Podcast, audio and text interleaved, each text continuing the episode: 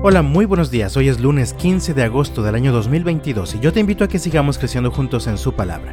Dice la Biblia en Jeremías capítulo 10 en el versículo 2. Esto dice el Señor, no te comportes como las otras naciones que tratan de leer el futuro en las estrellas. No tengas temor de sus predicciones, aun cuando otras naciones se aterren por ellas. Todos sabemos que existe una práctica muy arraigada en muchas culturas que se basa en la creencia de que las estrellas en conjunto con sus posiciones y movimientos pueden ser interpretadas como predicciones de nuestro futuro.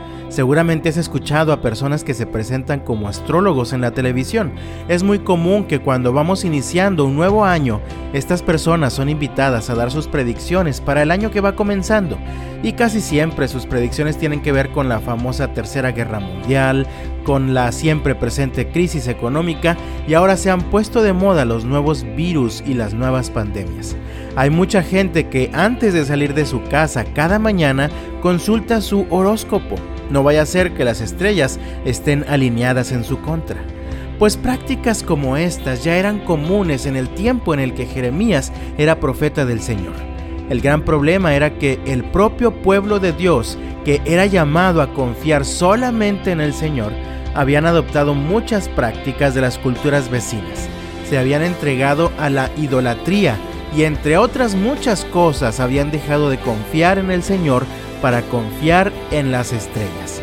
Por eso el mensaje del Señor por medio del profeta aquel día fue, no te comportes como las otras naciones que tratan de leer el futuro en las estrellas.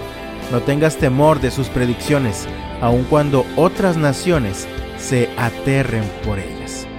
Y amado mío, la historia se repite hasta nuestros días. Así que yo te invito en el nombre del Señor, no te confundas.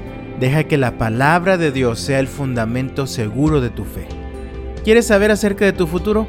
No vayas a las estrellas, ve a la palabra de Dios, pues como escribió el apóstol Pedro, tenemos la palabra profética que es aún más firme.